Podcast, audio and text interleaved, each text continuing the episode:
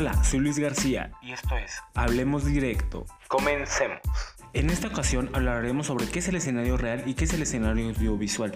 Ya saben que no me gusta basarme en tecnicismos, lo mío es hablar en directo. En pocas palabras, el escenario real hace referencia a las locaciones que hay en una producción audiovisual en el exterior, es decir, parques, escuelas, calles, etc. Por su parte, el escenario audiovisual es un set en el que se tiene todo el control de lo que está sucediendo.